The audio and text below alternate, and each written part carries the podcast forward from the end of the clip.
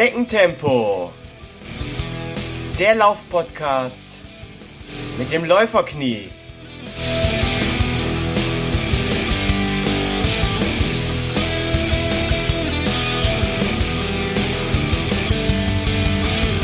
Hallo und herzlich willkommen zu Schneckentempo, dem Laufpodcast mit dem Läuferknie Folge 30.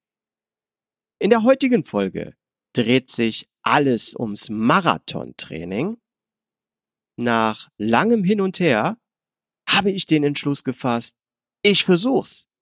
Ich bereite mich auf einen Marathon vor. Da ich aber doch stark verletzungsanfällig bin, werde ich jetzt ja keine verrückten Sachen machen und nicht nach einem 08, 15, 12 Wochenplan aus dem Internet trainieren. Ich gebe mir ein Jahr Zeit und weil mir eine defensive und individuelle Trainingssteuerung sehr wichtig ist, möchte ich das Ganze auch zusammen mit einem erfahrenen Trainer an meiner Seite machen. Die Frage war bloß, wer hat Lust drauf und traut sich auch hier im Podcast mit mir über mein Marathontraining zu plaudern. Und ich hatte mich darüber per Facebook Messenger mit Martin Grüning ausgetauscht. Und dann schrieb mir Martin zurück, Mensch Holger, wie wär's denn mit meiner Frau? Und ja, ich war gleich Feuer und Flamme und hab Sonja kontaktiert. Und sie war auch gleich Feuer und Flamme und hat zugesagt. Ja, und hier ist sie jetzt. Laufexpertin, Lauftrainerin sowie Buchautorin Sonja von Opel Grüß Gott, Sonja. Einen schönen guten Morgen, lieber Holger.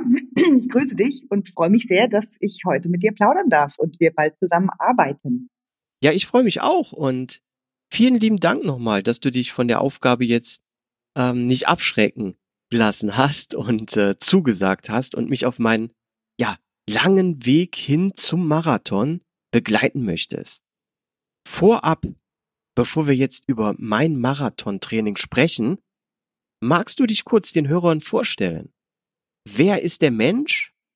Wer ist die Läuferin? Und wer ist die Trainerin Sonja von Opel? Das mache ich sehr gerne.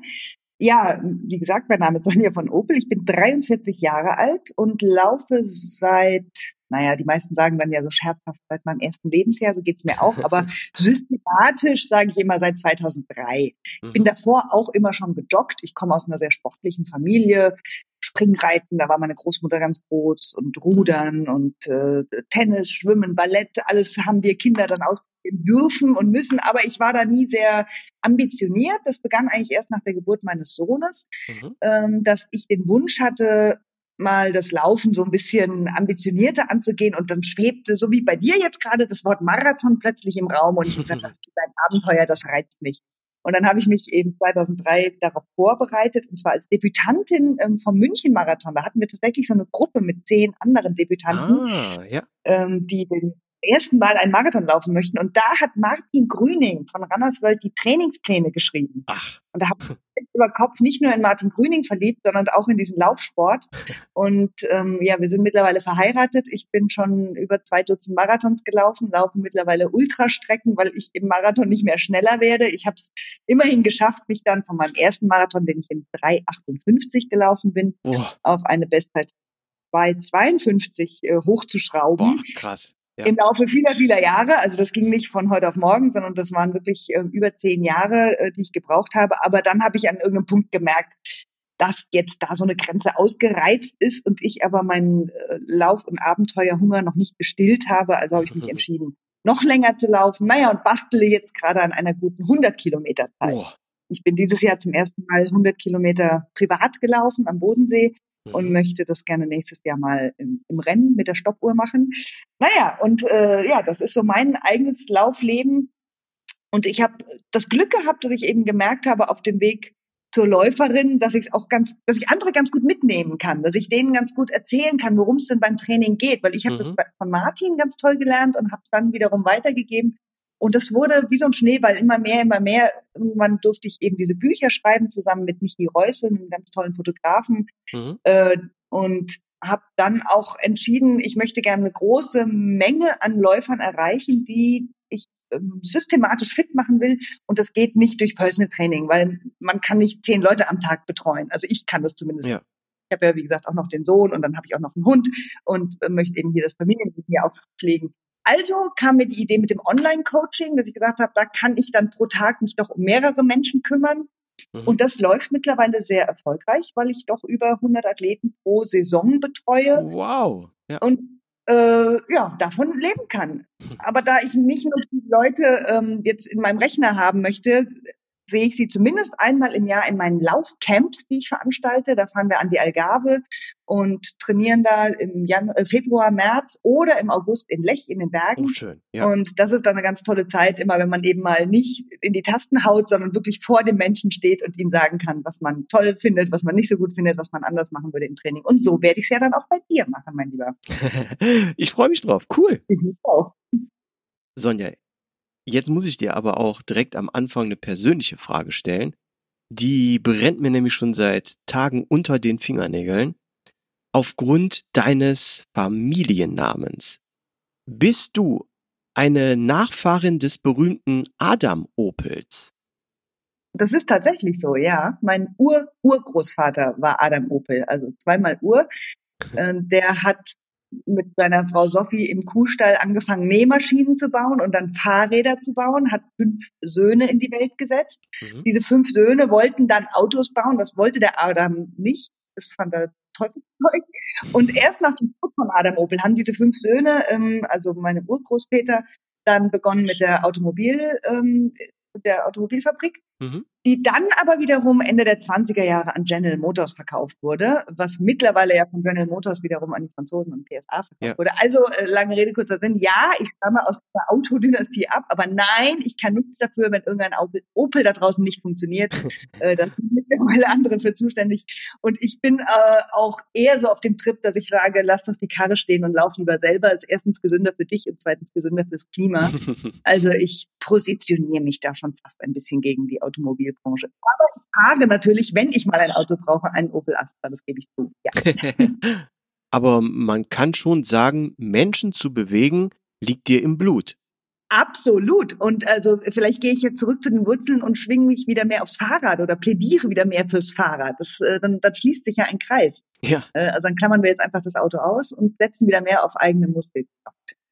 Bin ich dabei. Ich muss sowieso wieder öfter aufs Fahrrad. ähm, jetzt hast du eben schon deinen Marathon angesprochen, Ultramarathon.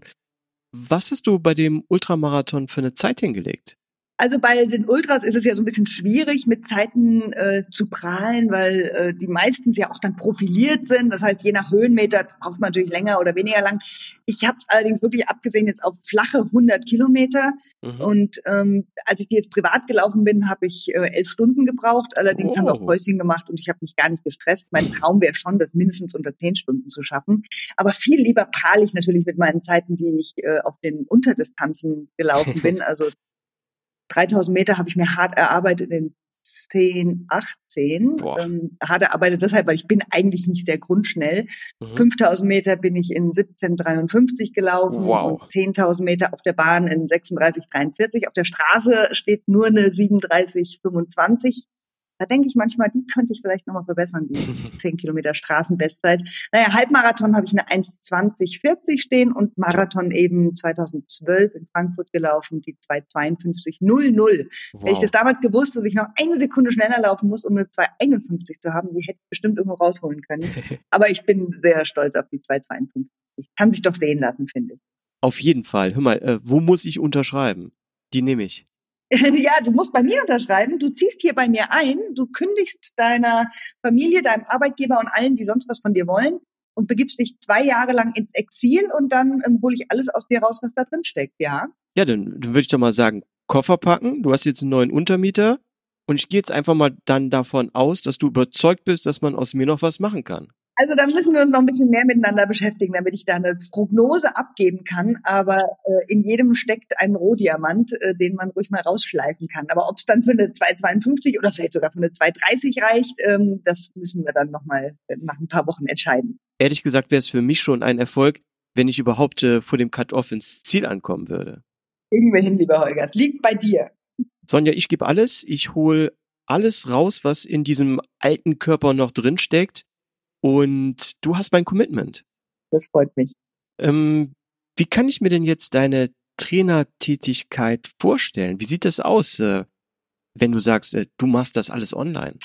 Also, ich fange mal vorne an. Das beginnt damit, dass ich nenne sie jetzt mal Lieschen Müller mir eine E-Mail schreibt und sagt, äh, guten Tag, liebe Frau von Uppel, ich möchte gerne nächstes Jahr den Hamburg-Marathon laufen. Äh, können Sie mir einen Plan erstellen? Mhm. Und dann frage ich Lieschen Müller erstmal, ob wir im sportlichen Du weitermachen dürfen, denn ich duze alle Läufer und alle Athleten, die ich betreue, ob die jetzt 63 sind und äh, gerade in die Rente beim ihres Herzchirurgen-Daseins gehen oder ob es äh, 17-jährige Schülerinnen sind. Ähm, also ich möchte gerne alle duzen. So, und dann ähm, stelle ich Lise Müller ein paar Fragen per E-Mail, die beantwortet sie mir. Ich schicke einen Fragebogen, wo ich auch nochmal so ein paar wichtige Dinge äh, zur Gesundheit vor allem auch und zur sportlichen Vergangenheit abfrage. Mhm. Und dann erstelle ich einen Plan, den ich Lieschen Müller auf den Leib schneidere. Die macht nämlich vielleicht montags noch Aerobic und trifft sich immer freitags mit ihren Freundinnen zum Joggen und das soll natürlich auch weiter so bleiben.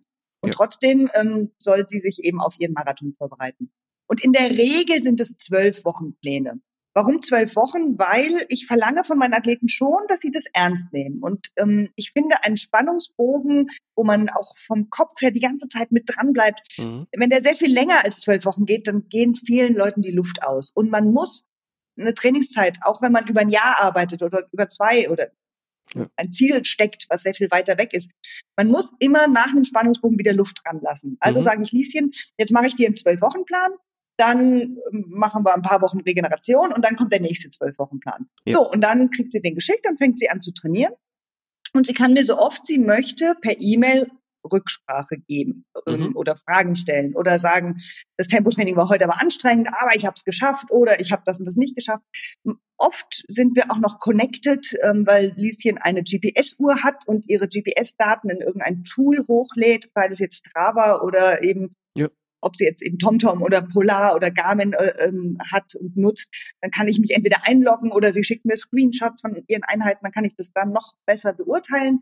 Ja, und dann ähm, begleite ich sie Schritt für Schritt für Schritt und meistens bis an die Startlinie von dem Wettkampf, ob das jetzt ein Halbmarathon ist oder ein Marathon, das ist ganz unterschiedlich. Also mhm. ich treue Leute wirklich, die wollen es schaffen, eine halbe Stunde am Stück durchzulaufen, bis hin zum Marathonläufer, der 2,30 knacken will. Ähm, und dann kommen natürlich immer kurz vorm Wettkampf viele, viele Fragen auf, äh, die ich dann hoffentlich immer gut mit ihr klären kann.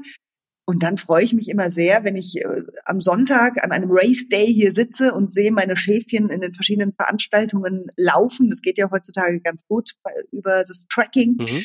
Und äh, fühle mich dann wie, wie in so einem Wettbüro und freue mich, wenn die ins Ziel laufen und sie es geschafft haben. Mhm. So sieht es ungefähr aus. Also es ist wirklich eine Arbeit am Schreibtisch ich habe mich deshalb auf E-Mail konzentriert, weil bei dieser Vielzahl von Athleten, wenn mich jetzt jemand anruft und Lieschen Müller erwischt mich gerade an der Supermarktkasse und sagt, ich wollte nur ganz kurz fragen, was soll ich morgen äh, bei den Tempoläufen machen, ich weiß ehrlich gesagt dann nicht genau, was ich Lieschen Müller für Dienstag für Tempoläufe aufgeschrieben habe. Das heißt, am Rechner kann ich garantieren, dass ich dann schnell in ihren Ordner gucke, sehe, was hat die für einen Plan, was steht nächste Woche an und dann kann ich das auch korrigieren. Mhm. Und ich bin dann auch konzentriert nur für Lieschen Müller da. Ja. Deshalb mache ich keine Telefonbetreuung, weil da einfach die Gewährleistung nicht da ist, dass ich auch wirklich konzentriert kompetente Antwort geben kann. Und am Rechner geht es sehr viel besser. Ja, macht Sinn. Kann ich äh, absolut nachvollziehen. Ähm, wie sieht denn jetzt so der typische Tagesablauf von dir aus? So fährst du morgens dann gegen 8 Uhr den Rechner hoch, beantwortest E-Mails und äh, erstellst Pläne, dann hast du irgendwann deine Mittagspause, dann machst du mittags äh, weiter bis vielleicht abends, weiß ich nicht, 16, 18 Uhr.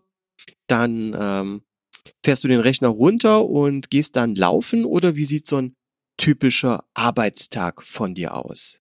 So ungefähr kannst du dir das vorstellen. Jetzt ist es aber auch so, dass ich Firmenkunden habe, die mich bitten, ihre Mitarbeiter fit zu machen, meistens für den Firmenlauf, den es dann hier in München auch gibt. Das heißt, ich habe Montagabend Lauftreff, Dienstagabend Lauftreff, Mittwochabend Lauftreff, Donnerstagabend Lauftreff. Also ich habe jeden Abend einen Lauftreff. Ähm, aber eben von der Firma aus. Das heißt, der ist nicht öffentlich, wo jeder hinkommen kann, sondern das sind dann meistens in der Regel so zwischen fünf bis 20 Leute. Ich habe auch eine Gruppe mit 40 Leuten. Und äh, die scheuche ich dann nach einem bestimmten Konzept durch den englischen Garten oder an der Isar lang oder wir gehen auf eine Laufbahn und machen da Tempoläufe. Und das macht mir natürlich sehr viel Spaß. Dann habe ich auch noch mal so einen Grund, aus dem Haus zu kommen, denn es ist in der Tat so. Ich mache quasi Homeoffice, also morgens, wenn der Hund dann draußen war und der Sohnemann aus dem Haus ist, dann sitze ich manchmal sogar in der Schlafanzughose da und fange zu arbeiten an. Und äh, durch die Lauftreffs habe ich zumindest einen Grund, äh, mich nochmal hübsch zu machen und vor die Tür zu gehen. Naja, und wie gesagt, ich habe natürlich noch die Arbeit mit den Camps, die ich ja ganz alleine organisiere. Also ich bin da selbst Veranstalterin auch. Oh. Ähm, und die erfordern natürlich auch nochmal viel Vorbereitung, viel Gespräche auch mit Partnern, weil ich dann immer Sponsoren mit im Camp habe, die ihre oh, cool. ähm, ihre Produkte an die Läufer geben möchten. Und äh, sowas gilt es natürlich auch alles zu planen. Also es sind nicht nur die Pläne, aber ja, es ist ein Office-Tag äh, von morgens bis abends. Und meistens trainiere ich dann so am Vormittag für mich selbst. Also das heißt, ich mache morgens ein, zwei Stunden, dann gehe ich selbst trainieren, dann arbeite ich weiter und dann geht es eben abends zum Lauftreff. Mhm. Und daher komme ich auch auf relativ viele Wochenkilometer, was mir als Ultraläuferin aber entgegenkommt. Über wie viele Wochenkilometer reden wir denn hier? Also ich habe eine Faustformel. So viele Kilometer, wie du am Tag X laufen möchtest, solltest du in einer normalen Trainingswoche pro Woche auch laufen. Also wenn du einen Marathon schaffen möchtest, dann solltest du eigentlich regelmäßig 42 Kilometer die Woche laufen. Mhm. Ich bastle nun an meiner 100 Kilometer Zeit, also schaue ich, dass ich schon immer mindestens 100 Kilometer pro Woche laufe. Boah. Das ist immer dann gut machbar, wenn ich einen ordentlich langen Lauf mache, also mindestens 30 Kilometer, manchmal mache ich auch 40 oder gar 50, Boah. dann ist es ziemlich easy, auf die 100 Wochenkilometer zu kommen. Mit den Lauftreffs und so sowieso. Ähm, aber natürlich muss ich auch immer mal eine Regenerationswoche einbauen. Also ich sag mal Pi mal Daumen, ich laufe zwischen 80 und 120 Kilometer jede Woche.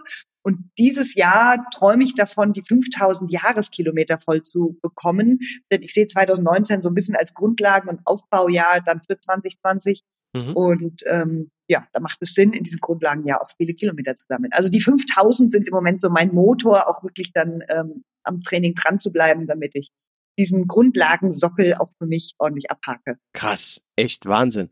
Ich bin immer schon froh, wenn ich die 100 äh, Kilometer im Monat voll bekomme. Du reißt die in der Woche ab. Wahnsinn, Wahnsinn, echt. Aber jetzt, wo ich merke, wie pickepacke voll dein ganzer Tagesablauf ist, wie hast du es denn da noch geschafft, zwischendurch äh, Bücher zu schreiben? Also als ich die Laufbücher geschrieben habe, hatte ich die GmbH noch nicht, über die ich die Camps organisiere. Das heißt, da war natürlich äh, noch ein bisschen Kapazität frei, die ich jetzt heute so nicht mehr frei habe. Deshalb ist jetzt auch schon seit ein paar Jahren kein neues Buch von mir erschienen. Mhm. Und die habe ich mir dann einfach äh, genommen, die Zeit. Also das, ich habe mir vor allem einen langen Zeitraum gesteckt, also das Gespräch mit dem Verlag, was soll es als nächstes werden, bis ähm, zur Abgabe. Das war dann meistens äh, vier, fünf Monate. Mhm. Und wenn man dann Stück für Stück jeden Tag ein bisschen schreibt, dann geht das schon. Das ist im Grunde wie beim Lauftraining auch. Also ich bin nicht der Typ, der sich dann hinsetzt und in einer Nacht das ganze Buch runterhaut, ja. sondern ich schreibe eben jeden Tag ein, zwei Stündchen. So wie man auch jeden Tag ein bisschen trainiert, um dann am Tag abliefern zu können. Mhm. Und von daher kam mir das mit den Büchern sehr äh, gelegen oder hat sehr gut zu mir gepasst, weil ich bin da ganz gut strukturiert und brauche da auch so ein Geländer und äh, konnte das ganz gut abarbeiten. Ähm, Sonja, dann stell doch mal bitte ganz kurz deine Werke den Hörern vor. Also es fing an mit dem Buch Das neue Marathontraining. Mhm. Und wie gesagt, ich habe zusammen mit Michi Reuse gemacht, einem Fotograf. Das heißt, es ist ein sehr bildlastiges Buch. Wir sind an den Gardasee gefahren und haben da ganz viele Laufbilder gemacht. Ich habe alle Übungen, die ich so fürs Training empfehle, mhm. ähm, habe ich äh, vorgeturnt und Michi hat die fotografiert. und ähm, es geht in dem Marathonbuch ehrlich gesagt darum, dass ich erkläre, wie ich eigentlich das Laufen gelernt habe, was mir wichtig ist, was ich verstanden habe und was ich äh, anderen Marathon-Novizen ans Herz lege, ähm, was sie unbedingt beherzigen müssen. Und das mhm. war relativ einfach, weil ich musste nur überlegen, okay, was habe ich damals 2003 alles dann Stück für Stück für Stück begriffen mhm. und wie kann ich das den Lesern erklären, dass sie das auch begreifen, denn es ist sehr, sehr wichtig fürs Marathonlaufen. Und jetzt fällt mir gerade ein, nein, das erste Buch war nicht das Marathonbuch, sondern es war das neue Lauftraining. Da ging es ums Laufen allgemein, oh. ähm, beziehungsweise ich, ja, ich möchte einfach von null anfangen, jetzt mal vielleicht einen 10 Kilometer Lauf zu schaffen. Ja. Und dann haben wir so ganz nett uns zwei Figuren überlegt, ähm, Birdie und Basti. Das waren Pärchen in dem Buch, die immer wieder Fragen gestellt haben. Also so konnte ich dann auch schon meine Arbeit als Coach da ein bisschen einfließen lassen, indem ich die Fragen meiner Athleten dann mit äh, eingebaut habe. Und Birdie und Basti arbeiten sich so durch dieses Laufbuch, arbeiten sich auch dann durch das Marathonbuch, was ich danach geschrieben habe. Dann habe ich ein Halbmarathonbuch nochmal geschrieben. Mhm wo natürlich ähnliche Sachen auch nochmal diskutiert werden, gerade beim Thema Gymnastik, also Krafttraining, Stretching, beim Thema Ernährung. Also das wiederholt sich ja in den Büchern so ein bisschen, aber trotzdem gibt es immer wieder spezifische Bereiche, die dann in den jeweiligen Büchern ausgearbeitet werden. Ja. So, und dann kam der Verlag und wollte noch ein Buch und dann habe ich gesagt, na dann lass uns doch mal das ein bisschen weg von diesem Wettkampfgedanken heben ähm, und haben es gesund laufen genannt. Ähm, wo es nicht darum geht, höher, schneller, weiter, sondern wo es darum geht, wie laufe ich ein Leben lang, dass ich gesund bleibe, dass ich glücklich bleibe, dass ich stressfrei bleibe, trotz vielleicht eines Trainingsplans, der mich mal eine Zeit lang stresst. Aber was ist eigentlich die Essenz des Laufens, ähm, damit es mich ein Leben lang begleiten kann? Mhm. Das, darum geht es in dem Buch Gesund laufen. Und dann habe ich als fünftes ein sehr schönes, ich nenne es Büchlein geschrieben, 101 Dinge, die ein Läufer wissen muss. Ich nenne es immer Toilettenbüchlein. Also es ist so ein Buch, was man neben sich auf dem Klo liegen hat und kann dann mal äh, Ding 58 und 59 angucken. Es ist ein bisschen mit einem Augenzwinkern geschrieben, aber es ist natürlich viel, viel Wissenswertes dabei. Mhm. Also, äh, worum geht's beim Berglauf? Äh, was sind eigentlich die Regularien bei einem Bahnwettkampf? Äh, wie kommt es eigentlich, dass der Marathon 42,195 Kilometer ist? Also all diese Fragen rund ums Laufen werden in diesem Büchlein behandelt. Oh, cool. Und äh, ich finde das ganz nett, weil die Haptik ist auch sehr schön, das kann man gut anpacken ähm, und ja, ist ein, ist ein handlicher, schöner Ratgeber. Das sind die fünf Bücher.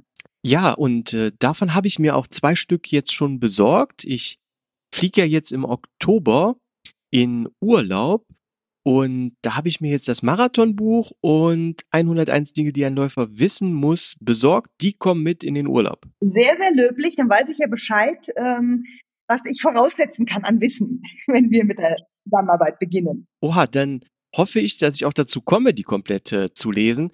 Bitte schreib aber nach meinem Urlaub keinen Test mit mir. Nein, natürlich nicht. Natürlich nicht. Dafür bin ich ja dann auch da, um die Dinge mit dir persönlich nochmal zu klären.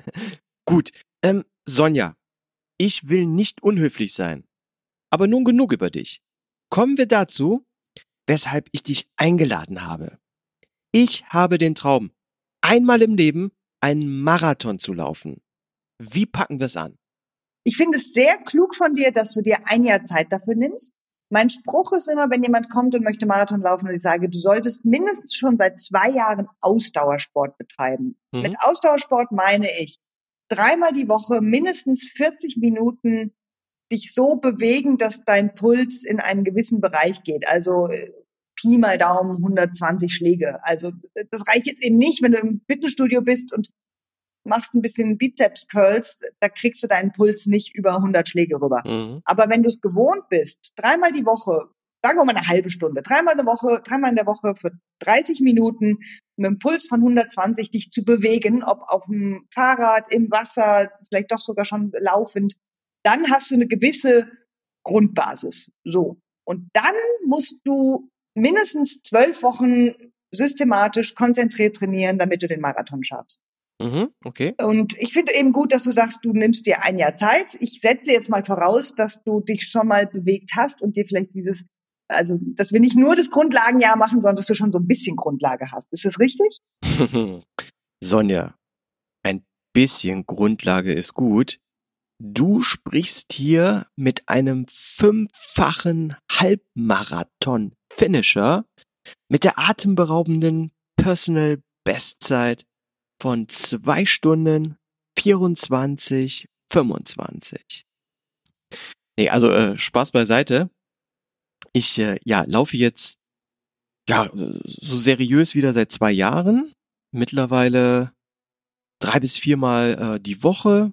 Das ist also gar kein Problem. Aktuell laufe ich so circa 30 Wochenkilometer. Letztens auch schon mal 39 Kilometer pro Woche. Aber bei 39 Wochenkilometer haben sich dann auch gleich schon die Schienenbeine bei mir wieder gemeldet. Mhm deshalb ähm, ja möchte ich da nichts selbst ausprobieren und irgendwelche zwölf Wochenpläne aus dem Internet verfolgen.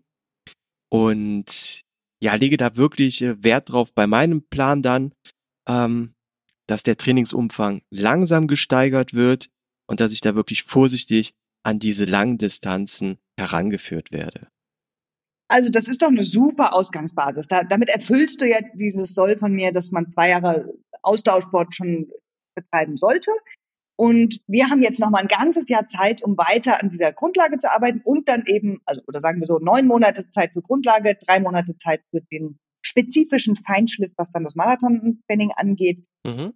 Du hast mir ja schon einiges geschickt auch. Äh, ich würde trotzdem noch mal gerne jetzt von dir jetzt wissen, ähm, wie schwer bist du zum Beispiel? Wie groß bist du? Also das sind so zwei Daten, Fakten, die ich ganz dringend brauche, weil ich ja gerade durchs Online-Coaching meine Leute nicht vor mir sehe. Manchmal bekomme ich Bilder geschickt, aber auch die sind nicht immer aussagekräftig.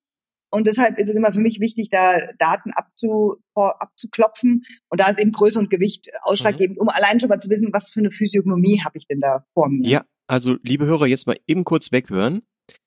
Größe 1,71 Meter mit einem Kampfgewicht von 75 Kilogramm. Mhm.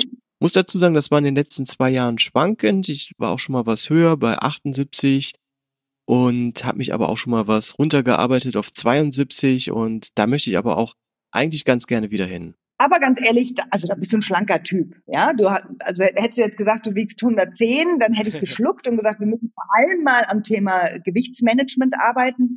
Aber mit 75 Kilo, äh, da kann mit Sicherheit äh, die, das ein oder andere Bauchfältchen weg. Aber ja. ich glaube, du bist ein schlanker Typ und damit äh, schon mal so figürlich in dem Bereich, dass ich sage, lasst uns loslegen. Mhm. Deine Schienbeinprobleme, die schreien so ein bisschen danach, dass der Körper da anderer Meinung ist, nämlich dass dein Kraft-Last-Verhältnis nicht optimal ist, also dass du ein bisschen zu viel Gewicht dafür mitbringst, dass du mit jedem Schritt eben deinen äh, Körper gegen die, das Schienbein wuchtest, ja, also drücke ich es jetzt mal ganz frech aus. Mhm. Ähm, da, also da muss man sicher was optimieren und ich sage aber bewusst Kraft-Last-Verhältnis und eben nicht Gewicht runter sondern es kann auch gut sein, dass du bei diesen 75 bleibst, die nächsten 365 äh, Tage, aber in einem Jahr sehr viel schlanker aussiehst, weil du einfach Muskulatur aufbaust und zeitgleich Fett abbaust. Mhm. Muskulatur wiegt aber nun mal mehr als Fett. Das heißt, du wirst es auf der Waage gar nicht so merken. Aber dein Körper kann mit der Masse, die er dann mit sich rumträgt, sehr viel mehr anfangen, weil es nämlich Muskelmasse ist und die kann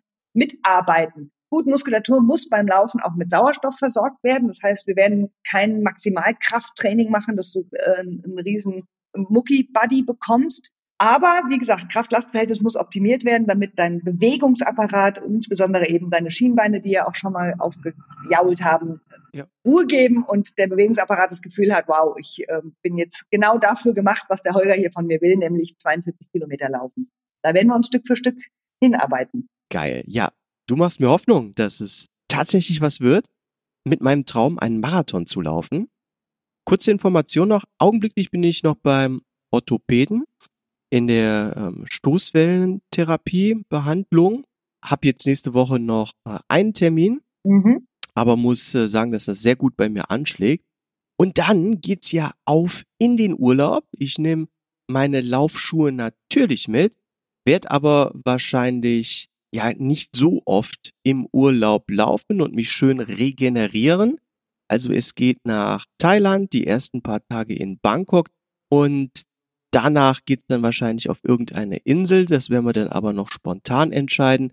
Aber wenn ich dann zurückkomme, dann bin ich äh, ja vollkommen regeneriert und wir können ja gleich starten.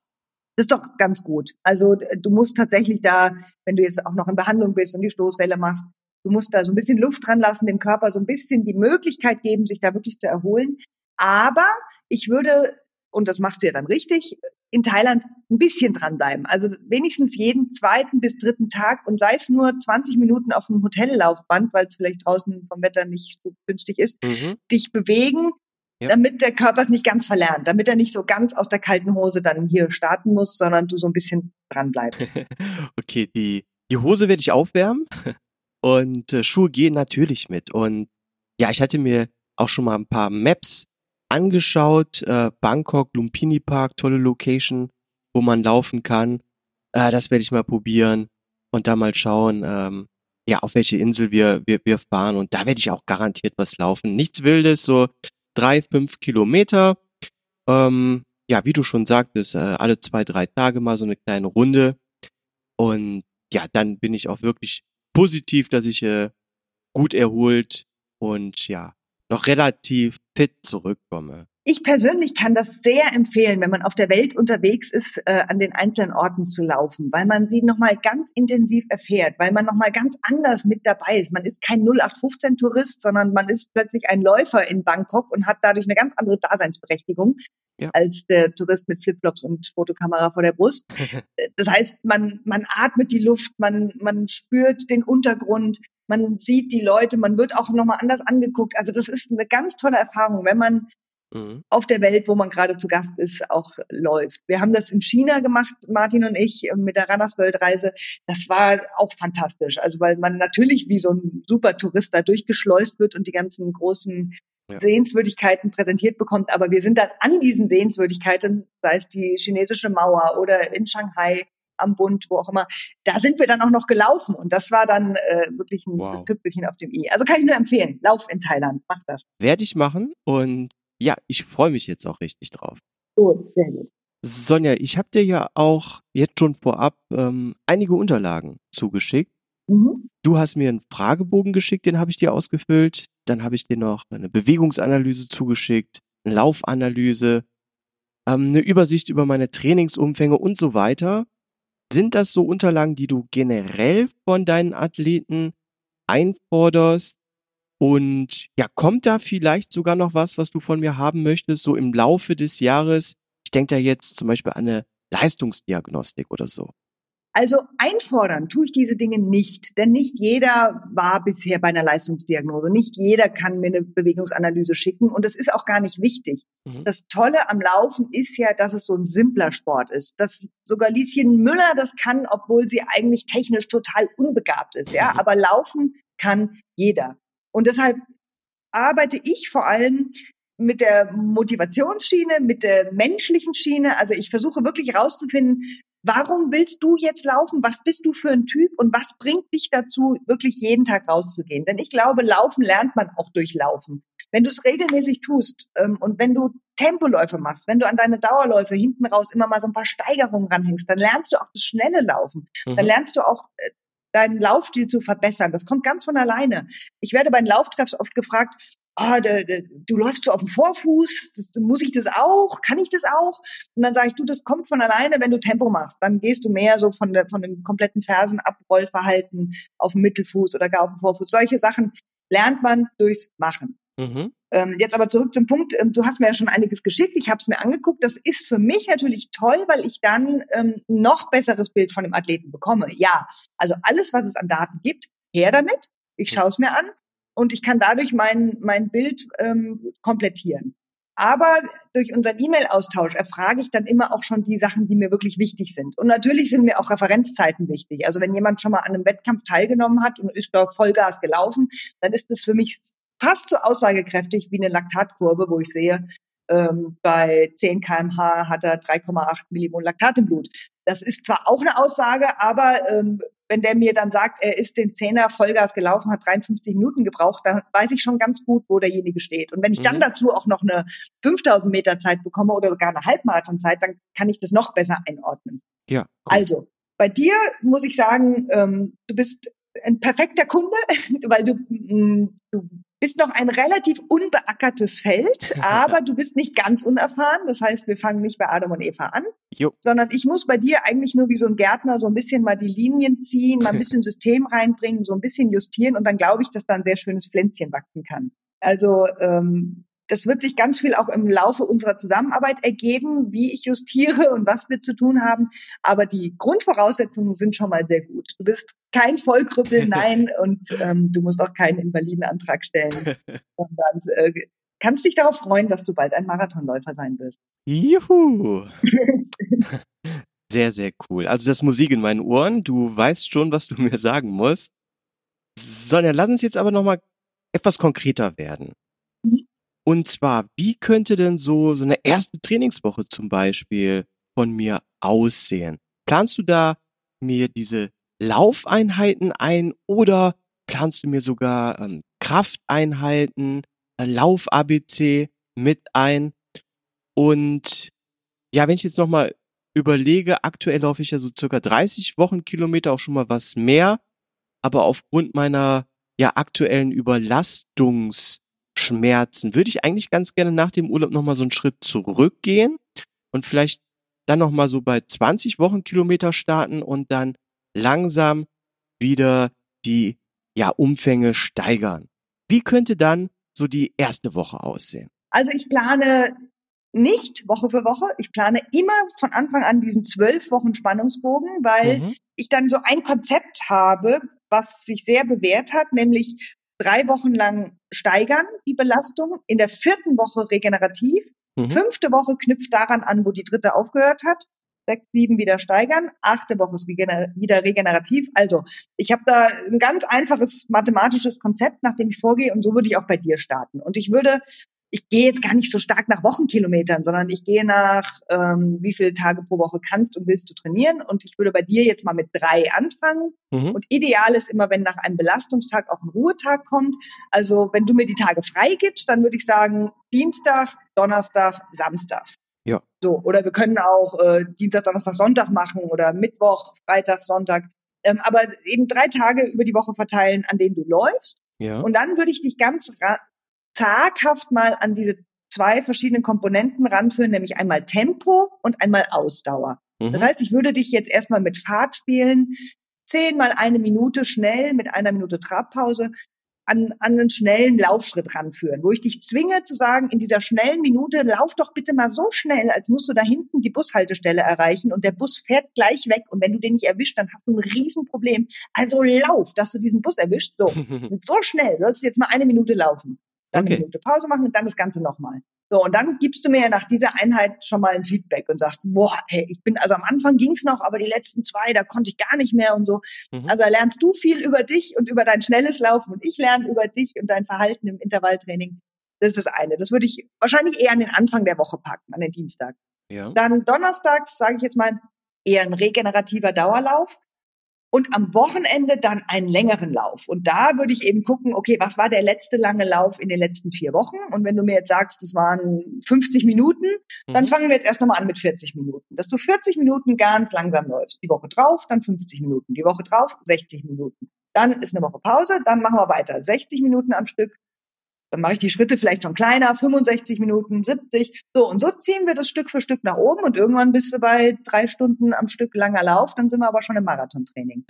Und was das Thema Krafttraining angeht, was das Thema Lauf-ABC angeht, das plane ich sehr, sehr gerne. Manche Leute haben einen Vertrag im Studio und haben da vielleicht auch einen Trainer, der mit ihnen das Krafttraining macht, dann sage ich wunderbar, mach das weiter, sag mir nur bitte an welchen Tagen, damit wir das entsprechend mit den Laufen koordinieren können. Wenn ich es übernehmen darf, dann schreibe ich es dir rein und mach dir gerne auch konkrete Vorschläge, was du an Krafttraining machen sollst. Ich bin ein großer Fan von Eigenkraft, also äh, Kniebeugen, Ausfallschritte, Liegestützen. Das sind, das ist so ein Blumenstrauß, den man da abarbeiten kann. Da tut man schon genug. Mhm. Wer dann aber ins Eingemachte geht und muss gezielt vielleicht sogar einen Muskel aufbauen, der kommt nicht drum rum, auch ins Studio zu gehen und da äh, sogar ein Maximalkrafttraining zu machen, um den speziellen Muskel anzusprechen. Aber das, das sieht man dann im, im Verlauf der Zusammenarbeit. Okay. Naja, und was mir auch eine sehr wichtige Komponente ist, wobei ich da nicht so, ähm, so ganz tief rein arbeiten will, aber ich muss es ansprechen, ist das Thema Ernährung. Okay, also ja. wie ernährt sich jemand ähm, und wie, was sind vor allem die Ziele? Muss da massiv abgenommen werden oder muss jemand sogar massiv zunehmen? Also das, da sage ich immer gerne was dazu und gebe intensive Hinweise, aber ich bin keine Ernährungsberaterin. Also ich habe natürlich auch einige, die wollen wirklich nur abnehmen ähm, mhm. und da ist das Laufen zwar ein wichtiges Zusatztool, aber um 20 Kilo loszuwerden, bin ich vielleicht dann nicht die richtige. Also da wäre eine echte Ernährungswissenschaftlerin vielleicht sinnvoller als ich, die natürlich sich mit Ernährung viel auskennt, aber die spezialisiert darauf ist, das Laufen anzukurbeln und zu verbessern. Ja, klingt alles super. Zu den Tagen ganz kurz. Also Laufen. Dienstags, Donnerstags, Samstags ist perfekt. Das ist auch mein jetziger Rhythmus schon. Muss ich mich gar nicht umstellen. Mhm. Und ja, ich bin im Fitnessstudio angemeldet. Und wenn du mir da was reinschreiben kannst für montags, mittwochs oder freitags, das wäre schon mal perfekt. Ich bin da wohl in so einem Fitnessstudio ohne Trainer. Also da bitte ich dich dann auch mir wirklich auch Übungen reinzuschreiben. Eine Schwachstelle, an der ich arbeiten muss, ist der Gluteus. Das weiß ich, den muss ich weiter stärken. Und die andere ist der Hüftbeuger, den muss ich äh, viel mehr dehnen. Das sind so meine zwei Schwachstellen, die kenne ich. Okay. Aber du weißt ja, wie es ist, wenn wenn es einem dann wieder gut geht, dann macht man wieder weniger und erst wenn das Kind in den Brunnen gefallen ist, dann fängt man wieder an, ähm, regelmäßig seine Übungen zu machen. Und von daher fände ich es äh, super, wenn es im Plan drin steht, weil dann ist es für mich auch direkt viel verpflichtender. Das kann ich sehr gut verstehen und das kommt selbstverständlich in den Plan rein. Als mahnendes Mal. Super, dann haben wir das Mahnmal jetzt schon mal stehen. Ähm, wie sieht's denn aus mit den Online-Diensten, die du ja eben schon angesprochen hast? Ich benutze selbst Garmin und Strava. Präferierst du denn, dass ich dir äh, Screenshots zuschicke oder guckst du dir das denn online selber lieber an? Also du hast mit Garmin und Strava genau meine beiden Tools erwischt, die ich privat auch nutze. Das heißt, da hast du das Glück, dass ich sowieso sehr regelmäßig durchscrolle. Aber ich habe äh, ja schon angesprochen, wie viele Athleten ich so habe. Da sind natürlich eine ganze Menge unterwegs, ähm, die da ihre Daten hochladen, die nach meinem Plan trainieren, wo ich dann auch gucke, ah, wie war es denn heute? Und da kann mir natürlich passieren, dass ich was Wichtiges übersehe. Das heißt, bitte verlass dich nicht drauf, dass ich jetzt dein Training heute auch angucke, kommentiere, like oder sage, das war Mist, sondern ich bin immer auf eine E-Mail von dir angewiesen. Mhm. Ich gebe das Versprechen ab, wenn du mir eine E-Mail schreibst, bekommst du innerhalb von 24 Stunden eine Antwort. Mhm. Und sei es nur die Antwort, sorry, geht gerade nicht, melde mich in den nächsten 24 Stunden. ähm, aber ich brauche diese E-Mail, um zu wissen, aha, Holger hat Tempotraining gemacht, ich gucke mal kurz rein, wie war das Tempotraining. Und dann gucke ich ganz gezielt im Garmin mir deine Einheit an. Mhm. Da brauchst du mir auch keinen Screenshot schicken oder einen Link oder so. Wenn wir uns connecten, wie das ja bei Garmin so schön heißt, ja. dann ähm, sehe ich da ja sehr detailliert alles, was du so gemacht hast. Aber nochmal, ich brauche dann deinen kurzen Schubs. Äh, bitte guck da mal hin, weil sonst geht's unter. Das ist grundsätzlich bei unserer E-Mail-Korrespondenz so, dass es sich für dich wie eine Einbahnstraße anfühlt, denn es muss immer von dir kommen. Mhm. Ich frage sehr selten nach, Mensch, Holger, zwei Wochen nichts gehört, wie geht's denn? ähm, sondern wenn du dich nicht meldest, dann landest du bei mir in der Versenkung. Okay. Ja. Und bist irgendwann verschwunden und ich denke mir, aha, der hat bezahlt, meldet sich nie wieder, juhu. also es ist ganz wichtig, dass du sagst, ähm, ich muss mal wieder mich bei meiner Trainerin melden, damit sie mir sagt, ob ich das gut mache oder nicht. Und dann bekommst du jedes Feedback, was vonnöten ist, aber wie gesagt, selten schubse ich von mir aus die Athleten an. So. Ja. Und Strava ist natürlich auch super, das ist ja ähm, herstellerunabhängig. Da ähm, kann ich genauso reingucken, aber wenn du eh bei Garmin bist, dann macht es da fast mehr Sinn, weil ich da mehr Einheiten sehe. Ja, ich denke, wir passen da recht gut zusammen. Da brauchst du dir keine Sorgen zu machen. Also ich werde mich da auf jeden Fall immer proaktiv sonntags melden und dir eine E-Mail schicken. Ähm, ich habe da eher Befürchtung, dass es vielleicht sogar in die andere Richtung geht und ich die ein oder andere E-Mail äh, vielleicht zu viel schreibe und, und die schon nerve. Aber keine Bange, ich werde mich auf jeden Fall immer melden. Das ist wunderbar es wird dann so sein, wenn ich irgendwann das Gefühl habe, so Holger schreibt fünf Mails am Tag, jetzt ist mal gut, dann merkst du, dass, dass meine Antworten immer kürzer und knapper werden und irgendwann kommt nur noch ein Daumen hoch oder sowas. ähm, nein, es ist vor allem so, wenn konkrete Fragen gestellt werden, antworte ich sehr ausführlich. Wenn du mir nur schreibst, mir geht's super, dann schreibe ich Daumen hoch und weiter geht's. Ja, also ich glaube, das ist ja dann auch für dich in Ordnung. Ich habe extra eine E-Mail Flatrate für alle. Also ich könnte ja auch sagen, ich mache mein Angebot jetzt so, dass du einmal pro Woche mailen darfst, ja, mhm. oder du hast eine Mail am Tag frei. Ja. Da muss ich ganz ehrlich sagen, da ist mir der bürokratische Aufwand zu hoch, um jetzt nachzurechnen, hat jetzt Lieschen Müller diese Woche schon ein oder zweimal gemailt? Finde ich ehrlich gesagt Quatsch. Deshalb fahre ich im Moment noch ganz gut mit dem System E-Mail Flatrate für alle. Mhm. Dafür gibt's eben nicht die Option mit dem Telefon oder mit dem Skypen oder sowas. Äh, und ja, ich krieg das ganz gut hin. Ich habe halt manchmal Arbeitstage, die sind dann zwölf Stunden lang und andere Arbeitstage, da habe ich nach drei Stunden die Arbeit getan und kann raus zum Laufen gehen. Nee, alles gut und äh, keine Bange. So extrem bin ich dann doch nicht. Also ich werde dir nicht mitteilen, äh, was ich so gerade gegessen habe oder wie oft ich auf Toilette war mein Mitteilungsbedürfnis hat, hat da Grenzen. So, alles gut. Je mehr ich weiß, umso besser. Das, das kriegen wir schon gefiltert dann. Jetzt muss ich aber noch mal ganz kurz auf Garmin zurückkommen. Reicht es, wenn wir da als Freunde verbunden sind oder brauchst du da vielleicht auch mein Passwort, um dich bei Garmin selbst äh, einzuloggen und um wirklich die Laufdetails zu sehen? Nee, wenn wir connected sind und wenn du die Einheit sichtbar machst für Freunde, mhm. dann sehe ich alles, was ich wissen muss. Ah, gut. Also das Einloggen, äh, ist, da, da kriege ich nicht mehr gezeigt. Das passt wunderbar so. Ähm, und ja, ich, ich muss beim Garmin noch dazu sagen, da gibt's ja auch die Option, dass man Trainings vorprogrammiert und solche Geschichten. Ja. Ich liebe diese GPS-Uhren. Ich bin im Vergleich zu meinem Mann auch wirklich so ein Junkie und ich Mhm. zeichne alles auf, äh, nicht zuletzt, damit ich einen Beweis habe, dass ich auch wirklich äh, 5000 Kilometer im Jahr hoffentlich schaffen werde. Ähm, aber ich würde jetzt niemals, wenn ich dir aufschreibe, mach bitte achtmal einen Kilometer schnell mit zwei Minuten Trabpause, Mhm. dann würde ich persönlich mir das nie vorher einprogrammieren in die Uhr. Das kann man zwar einprogrammieren und das ist auch sicher toll, aber ich bin dann doch noch so oldschool, dass ich sogar auf eine Bahn gehe für so ein Training. Und auf der Bahn, auf einer 400 Meter Bahn, hat eine GPS-Uhr nichts zu suchen. Ja. Also da werde ich dir auch so ein bisschen dann ähm, die Leviten lesen, wenn du auf der Bahn gelaufen bist und bist nach GPS gelaufen und bist gar nicht die 1000 Meter gelaufen, wie es auf der Bahn markiert ist, sondern so, wie es GPS gepiepst hat. Da werde ich immer fuchsteufelswild, weil ich sage, nee, Freundchen, die GPS-Uhren sind so genau nicht, die können die Kurven gar nicht genau mitmessen. Bitte, wenn du schon auf der Bahn läufst, dann halt dich auch an die 400 Meter, die ja eh markiert sind. Also 1000 Meter sind zweieinhalb Runden, Punkt. Nimm Ja. einfach nur eine Stoppuhr mit oder nutz halt beim Garmin die Stoppuhrfunktion.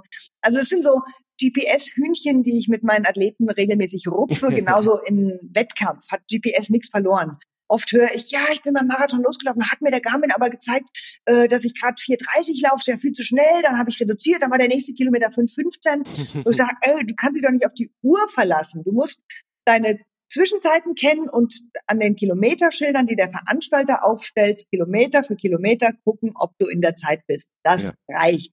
Vergiss die Pace-Anzeige von der GPS-Uhr. Die ist einfach dann in dem Moment, wo es wirklich drauf ankommt, doch zu ungenau oder man kann sich einfach nicht drauf verlassen. Mhm. Also das ist mein, mein großes, mein großer Sprech, wenn es um die GPS-Uhren geht. Bitte, liebe Leute, nicht nur alles an, auf die Technik ablegen, sondern das eigene Körpergefühl auch weiter schulen und darauf hören. Ja, Das klar. habe ich ein bisschen abgeschwenkt, Entschuldigung. Aber das ist mir immer ganz wichtig, das zu sagen.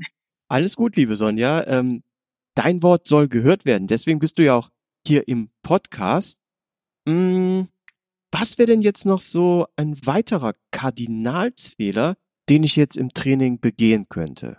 Ich mag motivierte Athleten. Ich finde es toll, wenn man dann auch sagt, ich habe da ein Ziel, ich setze alles da drauf. Mhm. Aber ein Kardinalfehler ist, ich bin viel zu motiviert. Ich kaufe mir vier Paar neue, Schuhe, neue Laufschuhe. Ich buche mir einen Plan und einen Coach im Netz und ähm, mein ganzes Leben ist jetzt nur noch auf Laufen gemünzt. Mhm. Und nach sechs Wochen ist diese Motivation verpufft und die Energie weg und irgendwie alles liegt in der Ecke und der Frust ist riesengroß, weil es gar nicht zu dem Ergebnis geführt hat, wo man eigentlich hin wollte, weil man eigentlich dann plötzlich keinen Bock mehr hatte. Mhm. Also die Motivation muss man sich gut aufteilen. Du hast dir jetzt ein ganzes Jahr vorgenommen. Das ist ein langer, langer Weg und den musst du dir, da musst du dir klar machen. Da wird es Höhen geben, da wird es Tiefen geben und mh, klar machen die ersten Wochen besonders viel Spaß, weil vieles ist neu, vieles ist anders. Ja. Aber äh, der Kardinalsfehler wäre, zu glauben, so bleibt's dann die ganze Zeit. Es Mhm. wird auch mal langweilig. Es wird auch mal regnen und ich sage trotzdem, äh, nee, mach das Training heute mal besser. Das ist schon wichtig. Und du hast dann gar keine Lust ähm, und bist frustriert und hast vielleicht auch keine Lust, dich dann bei mir zu melden und so, sondern ganz wichtig ist, verteil deine Motivation auf die 365 Tage Mhm. und fang solide an. Also du brauchst jetzt keine acht Paar Laufschuhe, du brauchst zwei bis drei Paar Laufschuhe, äh, die sollten auch in Ordnung sein. Aber isst ein kleines Häppchen nach dem anderen und nicht den großen Brocken und dann ist dir schlecht. Ja, ich, ich laufe wirklich bei jedem Wetter gern, bei Sonnenschein, bei Hitze, aber auch bei, bei Regen, bei Schnee. Ähm, bezüglich Motivation brauchen wir uns da, glaube ich, keine Sorgen zu machen. Ich habe da eher so ein Problem, dass ich dann etwas zu übermotiviert bin und dass es mir schwerfällt, den Regenerationstag einzuhalten. Ja, das sind wir doch genau bei dem Punkt. So ist es nämlich. Also das habe ich ganz oft, dass dann ähm, ein bisschen mehr gemacht wird, wenn ich aufschreibe, lauf bitte 1000 Meter in fünf Minuten. Die müssen dann immer in 4,50 gelaufen werden, weil sonst hat man im Training ja versagt. Das ist so eine Denke, äh, die muss ganz schnell weg. Also Mhm. gerade beim Marathontraining, sage ich immer, ist Masse vor Klasse. Also es geht vor allem um den Umfang. Okay. Und selbst wenn du die Tempoläufe oder die Tempodauerläufe nicht in der geforderten Zeit schaffst, egal, durchziehen. Aber Mhm. auch nicht mehr machen. Also wenn Okay. am nächsten Tag da steht 40 Minuten ruhiger Dauerlauf und du hast aber Bock auf eine Stunde, das kannst du mal machen. Aber wenn du das regelmäßig machst, das, du hast immer so einen kleinen Tropfen zu viel im Fass und irgendwann läuft's über. mhm. Also mäßige dich und halte dich an das, was ich dir aufschreibe. Das hat ähm, System und unterliegt einem gewissen Erfahrungsschatz und vertrau dem ruhig. Das werde ich, das werde ich. Und das ist ja auch genau der Grund, warum ich mich ja bei dir gemeldet habe. Genau. Lass uns jetzt mal kurz auf Intervalle kommen. Ich hatte hier ähm, in Folge 19 den Hubert Beck zu Gast. Und der hat gesagt, dass zum Beispiel Intervalle aufgrund der Verletzungsgefahr nicht für jeden Läufer etwas ist, aber dass, wenn man Intervalle macht, man immer zehn Wiederholungen machen muss, um diesen Trainingseffekt zu erzielen. So, jetzt kenne ich aber auch jede Menge Läufer, die dann, ich sag mal, äh, fünf oder sechs Intervalle machen. Und ich selbst habe am eigenen Leib gemerkt, als ich dann mal so zehnmal 400 Meter in einer 530er Pace geschafft habe, das merke ich schon am nächsten Tag, weil dann kamen tatsächlich die ersten orthopädischen Wehwehchen.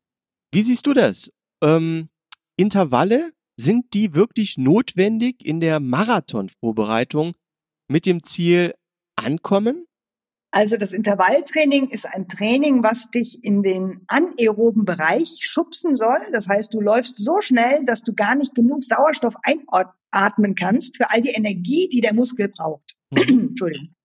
Ähm, ganz kurzer äh, Fun Fact am Rande, das wissen die wenigsten. Intervalle sind die Pausen zwischen den Belastungen. Also wenn jemand vom Intervalltraining spricht und er sagt, ich habe fünf Intervalle gemacht, dann heißt es, er hat fünf Pausen gemacht zwischen den Belastungen. Nur mal so nebenbei. Ah, die meisten denken ja. immer, die Belastung heißt Intervall. Ja. Aber das mhm. Intervall ist die Pause. Ähm, so, dass Robert Beck sagt, es müssen immer mindestens zehn sein, das ist sehr löblich und es macht auch sicher Sinn, aber es ist die Frage, wie lang ist denn dann die Belastung zwischen den Intervallen? Also ähm, mache ich zehnmal tausend Meter oder mache ich zehnmal eine Minute? Das ist ja doch ein riesen, riesen Unterschied. Ja. Und ja, ich gebe ihm auch recht, ähm, es ist nicht für jeden was, weil die Belastung für den Bewegungsapparat ist doch sehr viel höher, wenn ich schnell laufe, als wenn ich langsam laufe. Ich habe viel größere Kräfte, die auf meine Knie einwirken, auf meine Sprunggelenke, auf meine Hüfte, auf die ganze Muskulatur mhm. beim Tempotraining, ja. als wenn ich nur langsam laufe. Das heißt, ich muss genau überlegen, wen habe ich denn da vor mir und was, was kann ich, wo bin ich von meinem Kraft-Last-Verhältnis, hatten wir am Anfang schon, also habe ich vielleicht ein bisschen zu viele Kilos, die meinen Körper noch mehr belasten, mhm. äh, wenn ich laufe, weil einfach dann die Gravitation dafür sorgt, dass ich äh, Schläge auf meine Schienbeine kriege oder auf die Knie, äh, muss ich vielleicht erstmal daran arbeiten, bevor ich überhaupt ans Tempo gehen kann. Mhm. Aber beim schnellen Laufen geht der Puls eben extrem in die Höhe. Das heißt, ich habe einen riesen Energiebedarf. Und wenn ich einen riesen Energiebedarf habe, heißt es ja auch, dass ich viel Energie verbrenne. Das heißt, auch die, die gerade erfolgreich Gewichtsmanagement betreiben, sollten ab und zu mal schnell laufen, weil sie dann einfach ihren Körper in Wallung bringen, ja, weil einfach viel Energie verbrannt wird, weil was weitergeht. Wenn dann noch parallel mit der richtigen Ernährung gearbeitet wird, dann näher ich mich dem Erfolg ähm, des perfekten Körpers schneller, als wenn ich immer nur langsam laufe. Mhm. Also man muss da natürlich mit Fingerspitzengefühl abwägen, ist derjenige schon bereit für Tempotraining oder nicht? Ich glaube, dass ich behaupte früher, als Hubert Beck das tut, ähm, doch, da geht schon was. Jeder kann mal schnell dem Bus hinterherrennen, damit er ihn noch erwischt. Und, und wenn es nur 30 Sekunden sind, Mhm. Es ist eine Konfrontation mit dem eigenen Körper, wenn man mal richtig schnell rennt, wo man richtig außer Atem kommt, die man in keinem anderen Bereich hat. Also man merkt plötzlich, boah, wenn ich schnell renne, ey, da brennen mir die Oberschenkel oder mir brennt die Lunge oder ich krieg einen riesenroten Kopf oder so. Also man, man kommt einfach an seine persönliche Grenze, man kommt raus aus der Komfortzone. Und das ist eine ganz, ganz wichtige Erfahrung, wenn man sich im Laufen weiterentwickeln möchte. Mhm. Die Kunst ist dann, das richtig zu dosieren. Tempoläufe sollen fordern, aber nicht überfordern. Und da müssen wir eben bei dir auch den richtigen Einstieg finden, damit ähm, du zwar immer so was antitscht, ja, also so einen mhm. kleinen Reiz setzt, dass der Körper die Notwendigkeit sieht, er muss sich hier verbessern, aber dass er nicht so sehr niedergeboxt wird, dass du danach wieder zum Arzt rennen musst, weil dir alles wehtut. Also es ist eine Gratwanderung. Ja. Aber jetzt nur mal für den Fall, dass dass ich mich hier vielleicht doch mal verletzen sollte und zum Arzt gehen muss oder auch so krank bin. Wie funktioniert das dann mit dem Zwölf-Wochen-Plan? Soll ich dir sofort Rückmeldung geben? Oder, ja, ich kenne das so von anderen Plänen. Sag mal, wir sind jetzt in Woche acht, da bin ich jetzt krank. Und wenn es mir in Woche neun wieder gut gehen sollte, mache ich einfach bei Woche neun weiter, ohne einen Schritt zurückzugehen. Ähm, ja, wie möchtest du das handhaben? Also das ist ja der Vorteil von der Zusammenarbeit mit mir, dass ich kein starrer Plan aus dem Internet bin, wo man dann selbst überlegen muss, okay, ich fange jetzt hier einfach bei Woche vier nochmal an, sondern genau, du schreibst mir und ich sag dir dann, so, jetzt machst du mal bis Donnerstag gar nichts, äh, wir hoffen, dass der Schnupfen weg ist und dann gucken wir mal, ob du Freitag wieder eine halbe Stunde langsam traben kannst. Mhm. Ähm, und dann meldest du dich Freitag wieder und sagst, wow, die halbe Stunde war super, ich fühle mich gut und dann überlege ich, okay, wo haben wir aufgehört, wo sollten wir nächste Woche vielleicht vorsichtig wieder einsteigen, damit wir äh, zwar wieder anknüpfen, aber das Immunsystem nicht wieder komplett zerstören. So, und dann baue ich den Plan nochmal neu. Ich nenne es immer Plan-Update. Mhm. Und mir ist auch ganz wichtig, ähm, wenn es ein Plan-Update gibt, den bisherigen Plan komplett löschen. Ah. Ich erlebe ab und zu, dass dann ein Athlet wieder auf den alten Plan überschwenkt, weil er meint, ah, äh, der ursprüngliche Plan war ja der eigentliche Plan, jetzt habe ich ja durch die Erkältung vielleicht irgendwas verloren. Nee, das Plan-Update mag ich nicht. Nee, nee, nee. Das Plan-Update ist dann das, was am heutigen Tag bestimmt wird, was dich äh, zu deinem Ziel bringt und nicht mehr der Plan von davor. Mhm. Also Update, äh, Updates sind das, wonach gearbeitet wird und alles, was davor war, gehört in Müll. Okay. Wenn du jetzt einen Plan vom Internet, aus dem Internet hast, ähm, ohne individuelle Betreuung, dann kannst du es tatsächlich so machen, dass du äh, eine Woche aussetzt und dann in der Woche, die du noch abarbeiten konntest, da wieder ansetzt und die vielleicht sogar nochmal abarbeitest. Mhm. Wenn man nur eine Woche pausieren musste, dann kann man auch da anknüpfen, wo man aufgehört hat. Wenn man länger als zwei Wochen raus war, dann muss man nochmal einen Schritt zurückgehen und nochmal ein bisschen Arbeit nachholen, die man eh schon mal gemacht hat. Also sprich, oh. du ah. warst auf dem Stand sechs mal tausend zu laufen ähm, und dann warst du zwei Wochen raus, dann musst du, wenn du wieder anfängst, nochmal mit sechs mal tausend anfangen und kannst nicht mit acht mal tausend weitermachen. Ja, okay, klingt vernünftig. Jetzt habe ich noch eine Frage zu den Umfängen. Ja, und da stelle ich mir die Frage, wie steigere ich das, ohne mich zu verletzen? Wenn ich mir jetzt hier zum Beispiel mal so einen Plan ansehe, den ich jetzt hier aus dem Internet habe, zwölf Wochen Trainingsplan, Vorbereitung, so Woche sechs, sonntags langer Lauf, 15 Kilometer, ja, den würde ich heute schaffen, alles okay. Dann Woche sieben, am Wochenende äh, 20 Kilometer, da würde ich jetzt aktuell schon sagen, puh, nachdem ich von letzten Sonntag noch den 15er in den Knochen habe, der 20er jetzt, okay, wird hart, aber schaffe ich noch. Dann Woche acht, sonntags 25 Kilometer und spätestens hier bin ich dann raus. Ähm, da sind die Sprünge einfach zu groß, packe ich nicht. Wie, ja, ähm, funktioniert das? Wie würdest du da rangehen und wie viel Zeit wird es wahrscheinlich dauern, bis ich dann irgendwann auf dem Level bin, ja, 25 oder sogar 30 Kilometer laufen zu können?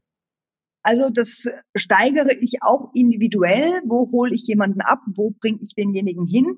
Aber als Faustformel kann ich sagen, steigere ich immer zwei Kilometer pro Woche. Also wenn wir jetzt anfangen und du sagst 15 hast du gerade im Griff, hm. dann würde ich jetzt erstmal mit 14 loslegen. Ja. Und dann die Woche drauf 16, dann die Woche drauf 18. Okay. Dann kommt eine Regenerationswoche. Da schreibe ich dir wahrscheinlich nur auf eine Stunde langsam mit intensiven Dehnübungen im Anschluss. Das ist mir immer sehr wichtig. Mhm. So, dann hatten wir ja aufgehört bei 18. Das heißt, wir steigen dann nach der Regenerationswoche wieder mit 18 ein. 18, 20, 22, Regenerationswoche. 22, 24, 26, Regenerationswoche. 26, 28, 30, oh, dann bist du schon im Marathontraining. Ne? Acht, also mhm. im Marathontraining sagen wir, sieben lange Läufe sind vonnöten und ein langer Lauf beginnt bei 25 Kilometern etwa. Mhm. Und davon sollst du sieben Stück schaffen, rauf bis zu 32 und ähm, ja, am Tag gibt's dann die 42. Äh, also ich steigere alle zwei Kilometer. Wenn jemand gar nicht nach Kilometern trainiert, sondern nach Minuten, dann in der Regel steigere ich dann um zehn Minuten. Also hatte ich ja vorhin schon mal gesagt, 40 Minuten, dann die Woche drauf 50 Minuten, dann die Woche drauf 60 Minuten. Wenn es dann hinten raus länger wird, dann werden die Schritte vielleicht kleiner, dass ich nur noch im 5-Minuten-Rhythmus steige. Also mhm. 80 Minuten, Woche drauf 85 Minuten, Woche drauf 90 Minuten, so. Aber ich gucke, dass das kleine Häppchen sind, denn ich gebe dir da absolut recht, wer die Sprünge zu groß macht, der riskiert, dass er äh, weiter zurückgeworfen wird, als er sich gerade nach, nach vorne gearbeitet hat. Das klingt gut. Und du hast gerade Dehnen angesprochen. Hast du noch irgendwelche Tipps für mich bezüglich äh, Regeneration? Also wenn die Füße mal wehtun und schmerzen, also äh, EMS, TENS, Eistonne, Kneip, ähm, Massage. Was würdest du mir da ans Herz legen? Also als einfachstes und schnellstes Tool ist tatsächlich die Eistonne, beziehungsweise ich habe das Glück hier an der Isar zu wohnen, die kalte Isar vor der Tür. Und da gehe ich, mein Hund ist mein Zeuge, äh, das ganze Jahr über rein. Also wenn ich ein hartes Training hatte, dann stelle ich mich zumindest äh, bis zu den Hüften immer ins kalte Wasser, denn wow. kaltes Wasser ist das Beste, äh, um müde Beine wieder munter zu machen. Durch die Kälte ziehen sich alle Gefäße zusammen, dann gehst du aus der Kälte raus, die weiten sich wieder, da kann richtig schön Blut einströmen, der Stoffwechsel wird angeregt, die ganzen Abfallprodukte werden wegtransportiert, die guten Produkte, die ich brauche für die Regeneration, werden hin ähm, transportiert. Also kaltes Wasser ist das Beste, was du machen kannst. Mhm. Wenn du die Möglichkeit hast, stell dich in einen kalten Fluss, in einen kalten Bach oder in einen See ähm, oder eben wenigstens nach dem Duschen dann nochmal kalt abduschen. Ja. Und ja, Gymnastik ist ein ganz, ganz großes Thema. Du musst dich um dein Gestell, um dein Fahrzeug kümmern. Und mhm. das geht nicht, indem du dich einfach nur nach dem Lauf auf die Couch legst und was Gutes isst. Das ist auch wichtig, aber du musst den Muskel auch wieder lang machen, die Sehnen und die Bänder wieder lang ziehen. Ja. Es gibt ja diese Black Roll, so eine Faszienrolle, mit der du die Faszien bearbeiten kannst. Ist schön und gut. Ich bin jetzt nicht so der Faszienroller, ähm, mhm. weil ich der Meinung bin, mit einem anständigen Gymnastikprogramm kriegst du das auch alles wieder so hingerichtet, wie es äh, im Ursprungszustand war. Ähm, aber der, die Black Roll kann natürlich helfen, wenn du spezielle Muskelprobleme hast. Dann kannst du mit so einem Faszienroller da auch äh, für sehr viel Regeneration und Entspannung sorgen. Mhm. Also da gibt es schon so ein paar Mittel und Wege, die ich auch wirklich in den Plan reinschreibe und dir verordne, denn ich finde, jeder ist selbst dafür verantwortlich, dass sein Gestell funktioniert. Und wenn der Körper an irgendeinem Punkt sagt, ähm, jetzt tut mir was weh, aua, aua, aua, ich möchte nicht laufen, dann muss ich gucken, wie kriege ich dieses Aua wieder beseitigt. Und da kann ich nicht den Arzt für verantwortlich machen oder den Coach. Also der Coach kann mir sagen, wie geht's vielleicht oder der Arzt. Aber ich muss dann selber mitarbeiten. Das ist ganz, ganz wichtig. Ja, das ist auch genau das, was ich brauche. Ähm, aktuell, ich sag mal, ziehe ich mir immer da was aus dem Buch, hier eine Übung aus dem anderen Buch. Aber ob das jetzt wirklich das Richtige in der Situation ist und zielführend, ist nochmal eine, eine ganz andere Frage. Und ja, da freue ich mich richtig drauf, die, die Übungen dann auch direkt im Trainingsplan zu haben. Und am liebsten würde ich sofort loslegen. Musst du aber leider erst noch im Urlaub, ja. ja, genau. Leider in Anführungszeichen muss ich vorher noch in Urlaub.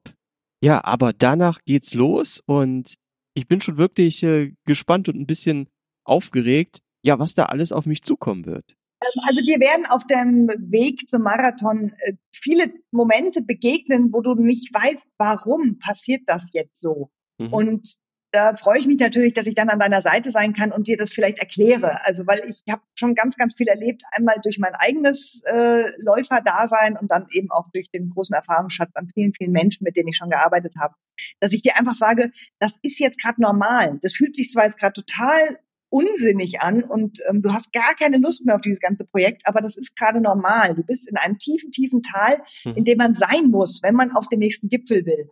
So, und da hoffe ich, dass ich dir da so ein bisschen das Händchen halten kann und dich durch die dunklen Täler vor allem durchführen kann. Denn über die Berggipfel hüpfen, das kann jeder. Aber es wird auch Durststrecken geben. Das kann ich dir schon jetzt mhm. sagen. Und mein Spruch ist immer, was du im Training leidest, bleibt dir im Wettkampf erspart. Also freu dich auf all die grauenvollen Momente im Training, wo dir alles wehtut, wo du fluchst. Ähm, das sind die Momente, die dich weiterbringen. Und im Wettkampf wünsche ich dir dann, dass du äh, nur helle Momente hast. Ja, das ist doch jetzt ein ganz, ganz toller Schlusssatz.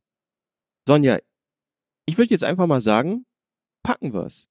Wir packen's an, sowas von. Du fährst jetzt nach Thailand, kommst hoffentlich gesund wieder zurück, bleibst so motiviert, wie du aktuell bist.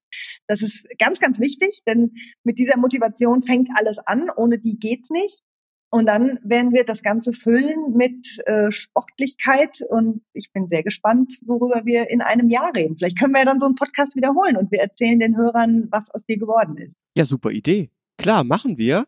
Ähm, also, liebe Hörer, es wird dann in spätestens in einem Jahr auch nochmal Folge zwei mit Sonja von Opel hier im Podcast geben. Da freue ich mich schon richtig drauf. Abschließend, Sonja, wenn jetzt Hörer mehr über dich erfahren möchten oder dich als Trainerin buchen möchten, wie kann man mit dir in Kontakt treten? Das einfachste über meine Homepage sonjavonopel.com oder opelrunningteam.com ist die gleiche Seite. Da sind auch Informationen über meine Camps zu finden, die jetzt bald buchbar sind, wieder fürs Frühjahr an der Algarve.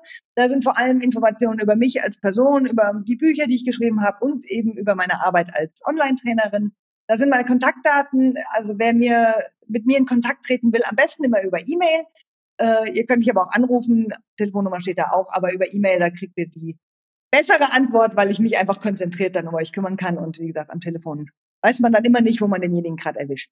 Und ich freue mich über jeden. Ich bin natürlich auch bei den großen Marathons äh, jetzt vor Ort. Also Berlin-Marathon werde ich äh, da sein, den ganzen Samstag am Rannerswöldstand stehen, beim Frankfurt-Marathon ebenso. Bin ich auf der Messe samstags und Sonntag laufe ich sogar selber mit, habe ich zumindest aktuell vor. Ähm, also, wer mich sieht, gerne anquatschen, gerne auch sagen, ich kenne dich aus dem Podcast mit dem Holger, äh, dann weiß ich auch Bescheid und dann freue ich mich, wenn wir gemeinsam laufen, alle irgendwann irgendwo. Ja, dann werde ich mal versuchen, aus meinem Urlaubsdomizil heraus zu verfolgen, wie du beim Marathon abschneiden wirst. Oh, ich, ich, also ich bin ja im Aufbaujahr, ne? Also ich habe keine Tempo trainiert dieses Jahr. Ich träume unter 3,20. Also oh. und das möglichst souverän und mit einem Dauergrinsen im Gesicht. Also das wird keine Schlacht, sondern das wird ähm, eher ein langer Lauf in Gesellschaft. Der Frankfurt-Marathon ist so mein Lieblingsmarathon. Ich träume davon, den irgendwann zehnmal gelaufen zu sein. Das wäre jetzt dieses Jahr mein siebtes Mal. Also äh, mir geht's nicht um eine Höchstleistung, mir geht's um einen schönen Herbstmarathon als Abschluss der Saison 2019. Ja, und ganz kurz noch, Oktober nächsten Jahres, das wäre dann mein Ziel, meinen ersten Marathon zu laufen. Ich habe mich noch nicht entschieden, wo, aber ich habe drei in der engeren Auswahl. Das ist dann einmal Essen-Baldeneysee, das wäre dann Köln oder eben Frankfurt. Hm, also mit Essen hast du einen ganz schnellen. Den ist mein Mann früher auch schon gelaufen und schwärmt immer von dieser schnellen Strecke. Die ist aber natürlich recht zuschauerarm, weil es kein Stadtmarathon ist. Köln ist super, bin ich natürlich auch schon gelaufen. Super Publikum, super Zieleinlauf am Dom, toll organisiert. Naja, und zu Frankfurt habe ich schon gesagt, ist mein Lieblingsmarathon. Also wenn du mich fragst, würde ich sagen, nimm Frankfurt. Ich finde den Termin auch super. Aber die anderen beiden sind sicher auch toll. Also das müssen wir dann nochmal so ein bisschen rauskristallisieren. Eine Sache, die will ich jetzt ganz kurz noch sagen, was selten funktioniert. Wenn wir jetzt sagen, nimm dir mal Köln vor und wenn es nicht klappt, dann läufst halt in Frankfurt. Mhm das kann man im Mai dann noch, noch mal umswitchen. Aber im September oder gar äh, dann in Köln beim Marathon zu entscheiden, ach nee, doch heute doch nicht, ich steige aus und laufe in zwei Wochen in Frankfurt, finde ich eine ganz schwierige Geschichte. Ich sagte ja anfangs, ich spanne immer so einen Spannungsbogen. Und ja. ich mag das, wenn du dich, ich sage jetzt mal im Mai oder im Juni, dann wirklich auch festlegst und sagst, Köln wird's. Punkt. Mhm. Und dieser Tag dann des Köln-Marathons, du den auch visualisierst, du dir vorstellst, wie du da anreist, wie du da am Start stehst, ähm, das sind alles wichtige Komponenten, die zu so einem Marathontraining dazugehören. Und ich finde es suboptimal, wenn man sich das offen hält und sagt, ähm, mal gucken, welcher es dann wird. Also jetzt darf es noch offen sein, überleg ganz in Ruhe, aber ähm, im Frühling 2020 sollten wir dann irgendwann oder solltest du festlegen, hm. welches Ziel dir denn am ehesten Lust macht, dich jetzt weiter darauf vorzubereiten. Perfekt, das machen wir. Ich kann ja jetzt in meinem Urlaub schon mal so ein bisschen ja, vorträumen und äh, visualisieren. Genau, mach das. Super.